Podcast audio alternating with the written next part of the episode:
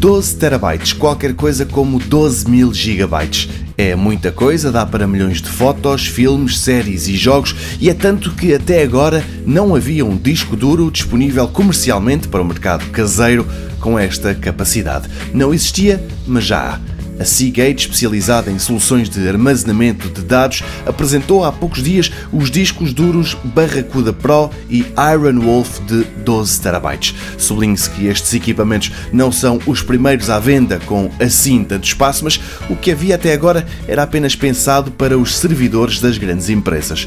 E, no entanto, não é por serem pensados para o consumo em massa que passaram a ser baratos por exemplo, o Seagate Barracuda Pro de 12 TB custa cerca de 500 euros.